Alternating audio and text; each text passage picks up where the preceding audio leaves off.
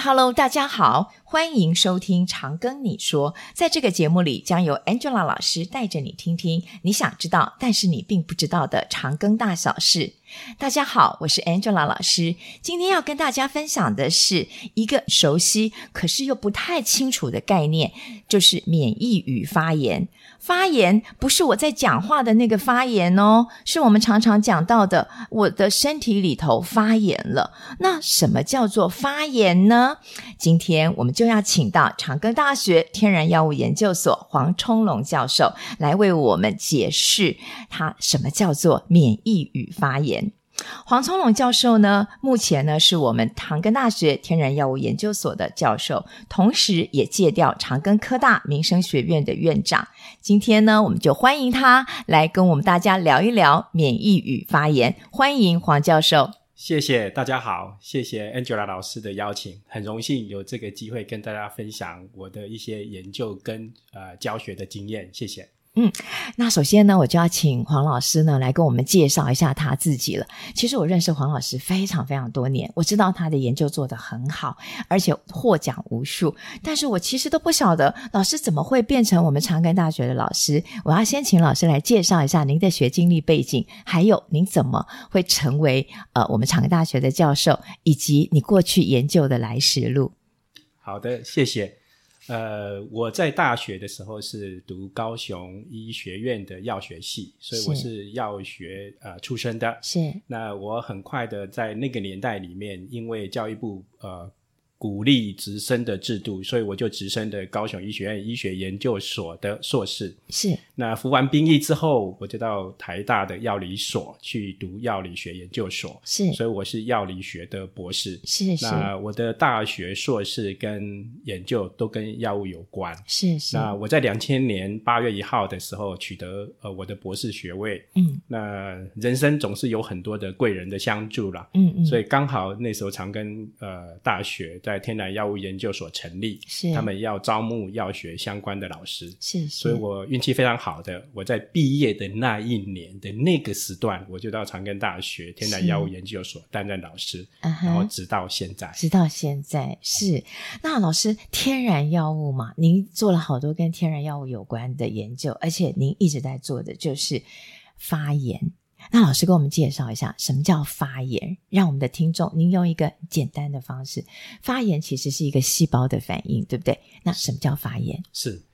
呃，讲到发炎，很快的就会联想到免疫反应。是那身体里面一定要有免疫反应来去对抗各式各样的病原体，或者是像细菌、病毒病毒的感染，对它会需要免疫反应来做这件事情。是但是当不受控的免疫反应的时候，我们会把它称作过度的免疫反应。它啊哈实际上另外一个字眼就叫做发炎反应。哦，那现在对发炎反应的认知越来越熟悉，嗯它跟老化有关，所以有所谓的发炎老化。嗯，它跟发炎跟代谢症候群有嗯关，肥胖啊好肥多胖、嗯糖尿病、嗯呃、肝脏的疾病都都有一有些关关系。是那所以发炎它在呃最近这十年，因为医学科技的认知，嗯嗯有了更新的解释，嗯，所以对它的研究就越来越多。那什么样更新的解释，请老师跟我们讲一下。呃早期认对为发炎都是跟呃细菌感染有关，对所以我们认为呃像败血症，细是菌感染之后，我们的白血球去攻击细菌，对但是失败了，所以攻击了自己的细胞，啊，呃攻击了自己的身体，它就对就变成一个发炎反应。哦，那现在比较新的认知哈，在是临床上有所谓的非细菌感染性的发炎症没状。错，对，那现在也都认为这些都是我们的白血球，呃，误判嗯收到错误的讯息，嗯所以它攻击了自己的细胞，嗯所以造成了自身的免疫的疾病。嗯，它有一嗯点类似跟自体免疫疾病很关是有关系，它是找不到敌人，是它说乱攻击一通的，是是就伤是害了自己，是对啊是，大概是这样的概就念，是这样子。对老师，那我们的发炎反应就是呃，血球里面很重要的一个就是白血球，嗯尤其是嗜中性白血球。那老师要不要跟我们简单讲一下？其实现在很多高中生同学都对这个发炎反应其实很有兴趣啊。它嗜中性白血球到底扮演什么样的角色啊？是哎，它我是我们的我先卫兵，对不对？对。嗯，我先提到我为什么研究嗜中性白血球。好，我在呃毕业之后开始要探索，就是我到长庚大学担任老师的时候，嗯开始要探索我的研究方向。是我当时选择了嗜中性白血球，啊哈，在那个年代选择嗜中性白血球不是一个聪明的做法，是因为大部分的人认为嗜中性白血球在血液里面只是多，本来就存在的，对，而且它数目很多是，它很早就被发现。是是那大家都认为它反正就跟跌打损伤那些呃红肿肉痛有关系。啊哈，那没有人认为啊、它跟身体里面的自体免疫疾病是相关的。啊那我当时选择它的呃做嗜中白血球的原因，也是因为大部分的人这样认为，啊，所以我希我希望能够接受挑战。逆向思考，对，因为我不认为在人类的演化过程中，嗯它会留下一个不重要的细胞。对因为嗜中怎么性可白血能对，嗯嗜中性白球在身体里面是占最多的，它对占啊了百分之六十以上。是啊，对，所以我认为它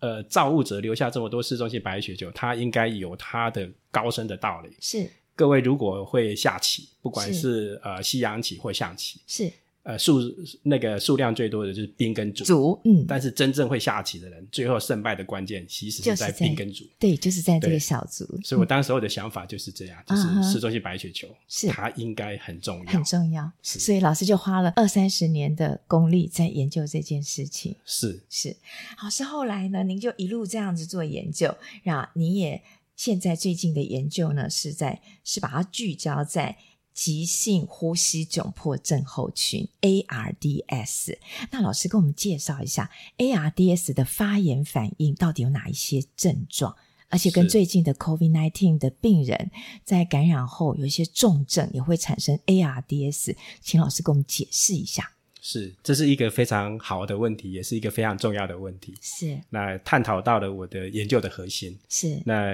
我我从两千年开始进行市中心白血球，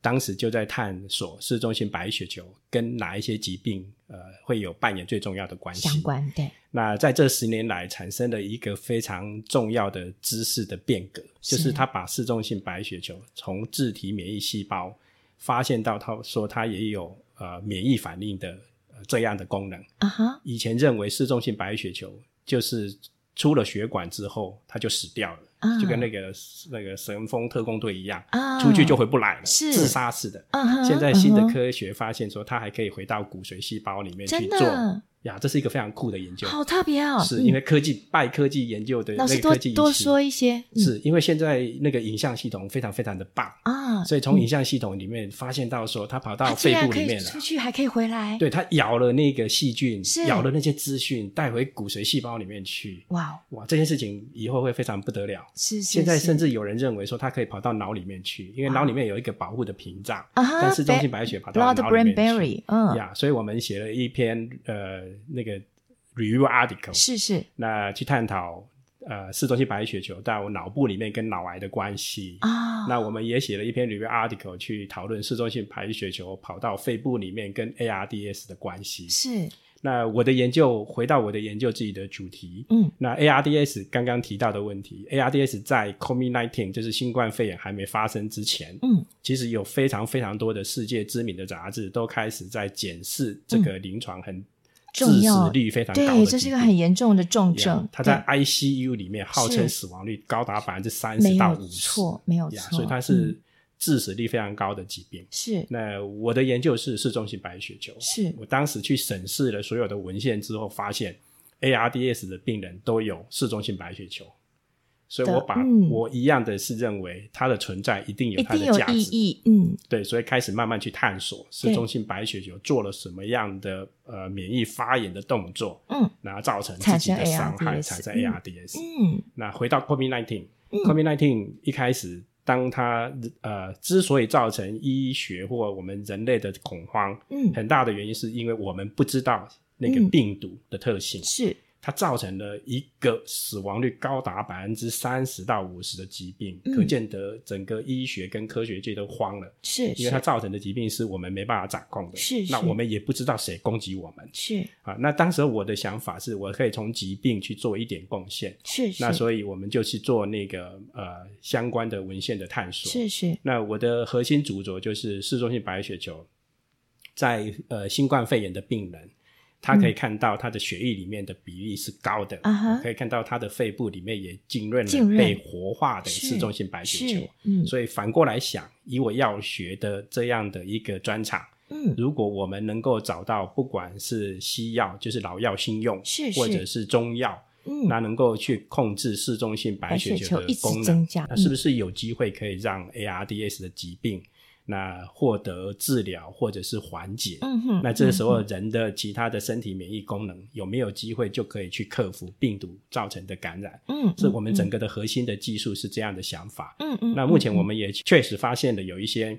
呃天然物呃，它是具有呃活化嗜中性白血球，嗯然后可能有机会去应用在 ARDS，嗯嗯甚嗯至是新冠肺炎的这样的一个成果。嗯，那嗯我嗯们也发表了一些专利的申请，是是，那当然嗯也希望它最后能够变成产品，那嗯对呃真的是对那个人类的健康有所贡献嘛？是是，这是我们做科学的人的一最个主要想的象目 标嘛，哦呀，对不是对？是老师，呃，我我刚刚又有点好奇了，老师后来借调到长庚科大的民生学院当院长，一定有很重要的任务跟目的嘛？那到底跟您的研究有没有关系啊？跟你的教学研究的这个关联性，可以给我们是介绍一下吗？是，谢谢。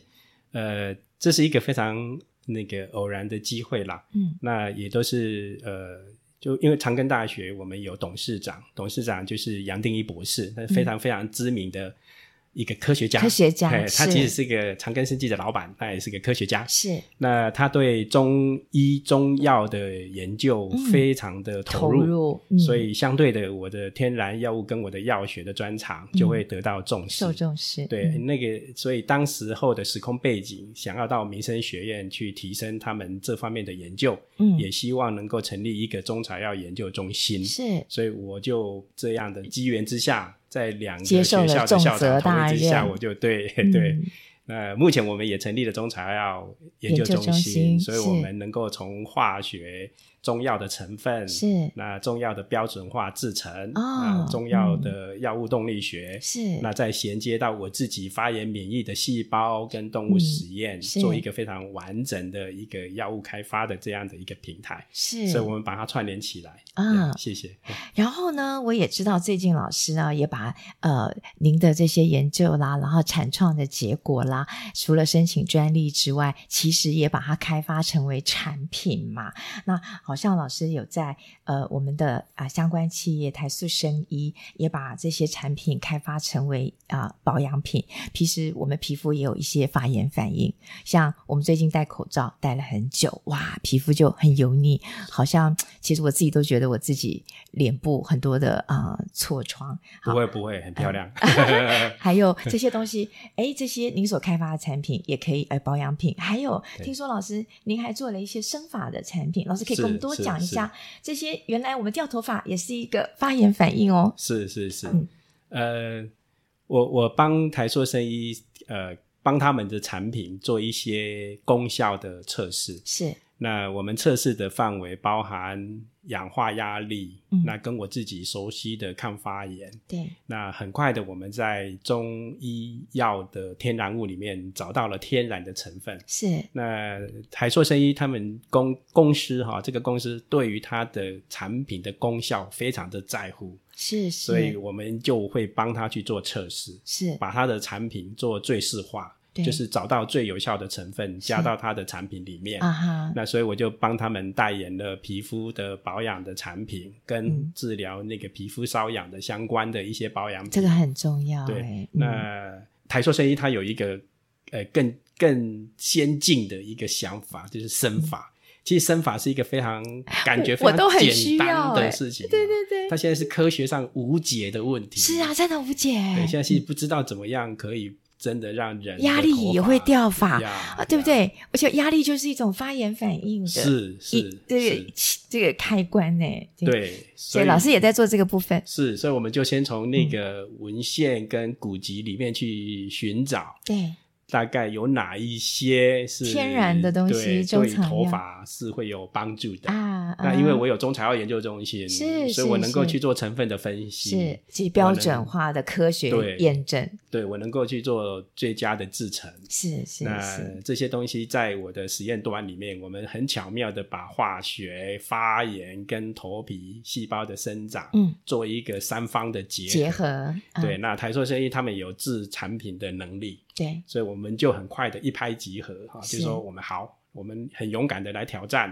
嗯长头发这个问题。啊哈那它目前也有一些产品的产出是是在生发的，那嗯哼在某一些特定的那个消费者族哈群反应身都上非常的好。啊嗯那哈，当然，我们希望能够更加精进啦，哈，是所以我们现在也开始在做新一代的生发的产品的开发，是是是，呀，希望很快的就可以看到我们的研究是有用途 的。 对，所以呢，可以从老师研究当中可以看到哦，从一个研究的发想，然后到呃文献的收集，去做一个 review，然后经过了深度的 review，去建构你的研究的 hypothesis，然后去 testing 在动物的模式上，最后把这些动物的模式再应用回来人的身上。是那人体试验完之后，我们就可以来作为一个产品的产创，所以这是是一个非常完整的一个学术到研究到成品的发展的过程。那这也是值得我们的听众同学要好好深思哦。那其实刚刚老师还跟我分享到一个很重要的，其实是。黄老师的研究室啊，一直都有接受高中生同学、大专生同学去他的研究室做探索。那么，老师可以跟我们讲一讲，您过去收过的高中生同学啊，好像跟您有一些这个很棒的互动，是那也做了在你的研究室里面发展了很多很很很特别的研究，还有甚至于这些孩子们毕业了，甚至啊也做得很好的科学啊、呃验证。那可以请老师跟我们聊一聊您过去所带过的高中生。是，呃，当老师哈、最大的成就对我来说就是跟好的学生在一起真的，呀所完以全我觉同得意我很幸运的，呃，我们实验室有非常多优秀跟积极认真的学生，是那老师能做的就是提供最好的资源。是那长庚这方面不缺，哈、哦，没有长庚问非题常认真的投注非常多的研究在我们的设备里面，是，所以学生可以获得非常好的研究的一个发展的方向。对那老师只是带领他们，让他们的研究方向更加的呃确实，对，能够更快的找到解决这个问题的方法。嗯那我在跟高中生的这样的一个结合，就是说到我实验室的机缘，包含呃当时有一些高中生他为了做专题，对，那也也有些高中生他写 email 给我，纯对粹是为了兴趣。啊哈那高中生也有一些团队，我也被邀请去做授课。啊哈，那我发现到现在的高中生有一个非常棒的潜质，是因为他们不受科学知识的限缩，啊哈然后有非常新的想法。是所以我要举一个那个免疫跟细菌的例子给大家。是，我去做演讲的时候，我我又放了一个影片，那个影片就是我的市中心白血球去追细菌，嗯哼大家都知道它要去杀菌。嗯哼那我当时提出的问题是，嗜中性白血球是会去追细菌的原因是什么？嗯，就有点像是细菌是老鼠，那白血球是猫，猫捉我老去鼠。抓老鼠，对，结果那个有一个高中生，他非常天才的问了我一个问题：是老师，为什么细菌就是那只老鼠会是跑？它为什么懂得逃脱老鼠的追逐？啊哈我当时吓了一跳，是这这个问题，这个是值那个叫做诺贝尔奖级的问题啊。是呃，从来没想过，有可能是细菌自己有能力去逃脱细嗜中性白血球，就是它那逃脱我们的免疫系统。是啊，有可哇能它对是一个知觉性的、主动性的这个想法，太了不起了。啊啊，对，我觉得高中生的这个想法实在是太太太令我佩服，太有潜力了。嗯，所以我非常非常希望有更多更多的高中生到我实验室来，嗯能够刺激我们的想法，对把他的这一些非常呃天才式的、不受框架的想法嗯带到嗯实验室来。嗯嗯，那我们可以共同努力，把这个问题转换成科学可以去验证的，这太棒了。对，所以为什么我才会讲到说，我觉得老师的研究哦，会一直这么吸引高中生同学，就是您很 open mind 的，可以接受各种。啊孩子年轻的想法。然后，因为我们已经研究很久了，有时候我们会限缩在某个框架里。那么，当我们成熟的一个机制，再配合上年轻，然后又很有创意的脑子，我相信这样会激发出很棒很棒的火花。也鼓励我们的听众同学，是如果你真的对于一些发炎反应，或者你想刚刚老师所讲的细菌为什么会被嗜中性白血球抓住？细菌有可能会逃啊，那你对这些东西有兴趣的话，那么来找我们老师黄老师的实验室就没有错喽。呃谢谢，一起努力，对呃，很棒好，那今天呢，我们非常谢谢黄教授接受我们的访问。 谢谢，谢谢，感谢。如果各位听众同学对于黄春龙教授今天所讲的主题仍然有什么想要了解的资讯，或者敲完想听的内容，欢迎在我们的节目下方留言，小编会尽速回复您哦。谢谢，谢谢大家，谢谢大家，谢谢，我们下次长庚大学见喽，拜拜拜